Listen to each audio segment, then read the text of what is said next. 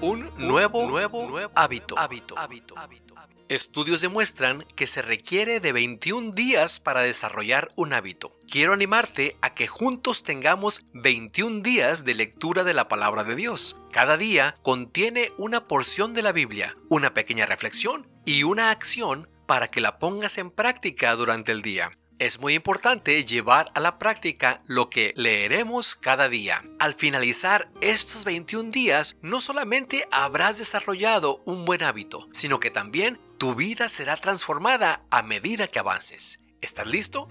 Un nuevo, nuevo hábito, hábito, hábito, hábito. Muy buenos días mis queridos hermanos y amigos, bienvenidos nuevamente a esta serie para formar un nuevo hábito. Ayer me quedé pensando acerca de, de las historias de Lucas 15 y quiero que en esta mañana empecemos con Lucas 12:24 y también vamos a leer las historias de Lucas 15 para que tú tengas una idea mayor de lo que Dios quiere de ti, lo que Dios desea que tú hagas en esta mañana. Lucas 12:24 dice, considerar los cuervos que ni ni ciegan, que ni tienen despensa ni granero, y Dios los alimenta. ¿No valéis vosotros mucho más que las aves? y vamos a ver las tres historias que comentábamos ayer de Lucas 15. Dice Lucas 15 del 1 en adelante, se acercaban a Jesús todos los publicanos y pecadores para oírle. Y los fariseos y los escribas murmuraban diciendo, Este a los pecadores recibe y con ellos come. Entonces él les refirió esta parábola diciendo,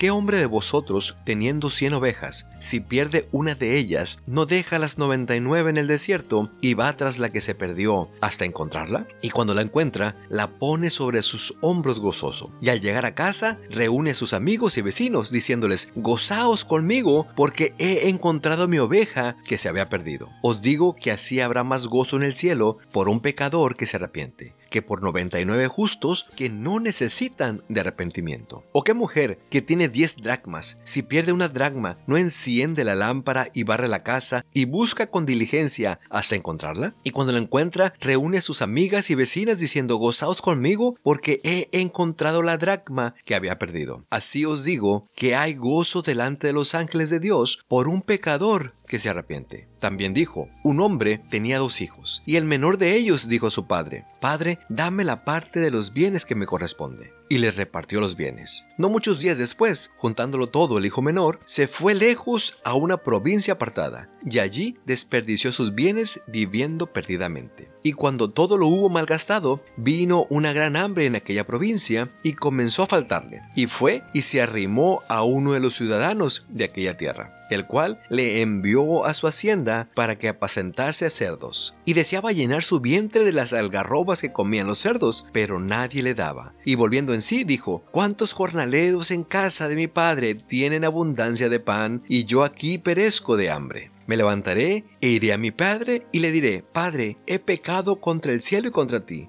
ya no soy digno de ser llamado tu hijo, hazme como a uno de tus jornaleros. Y levantándose, vino a su padre, y cuando aún estaba lejos, le vio su padre, y fue movido a misericordia, y corrió y se echó sobre su cuello, y le besó. Y el hijo le dijo, Padre, he pecado contra el cielo y contra ti, y ya no soy digno de ser llamado tu hijo. Pero el padre dijo a sus siervos, Sacad el mejor vestido, y vestidle, y poned un anillo en su mano, y calzado en sus pies y traed el becerro gordo y matadlo, y comamos y hagamos fiesta, porque este mi hijo muerto era, porque este mi hijo muerto era, y ha revivido. Se había perdido y es hallado. Y comenzaron a regocijarse. Y su hijo mayor estaba en el campo, y cuando vino y llegó cerca de la casa, oyó la música y las danzas, y llamando a uno de los criados, le preguntó qué era aquello. Él le dijo, tu hermano ha venido, y tu padre ha hecho matar el becerro gordo por haberle recibido bueno y sano. Entonces se enojó y no quería entrar. Salió por tanto su padre y le rogaba que entrase. Mas él, respondiendo, dijo al padre, He aquí, tantos años te sirvo, no habiéndote desobedecido jamás, y nunca me has dado ni un cabrito para gozarme con mis amigos. Pero cuando vino este tu hijo, que ha consumido tus bienes con rameras,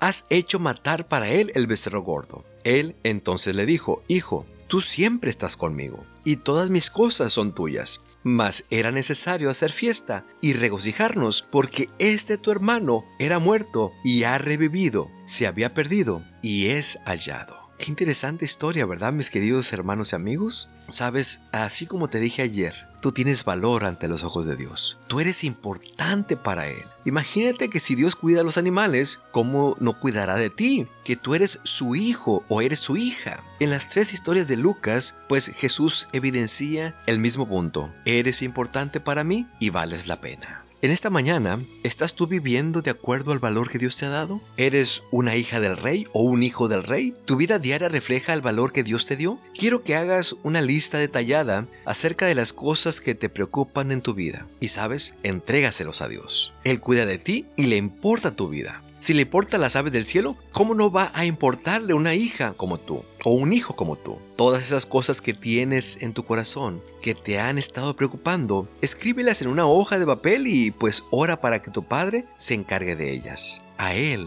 le importa. Si crees que las personas te rechazan o no te dan el valor que mereces, quiero que sepas que Dios te ama y te considera muy importante y muy especial. Él entregó a su Hijo, Cristo Jesús, por ti. Que el Señor te bendiga. Nos vemos mañana.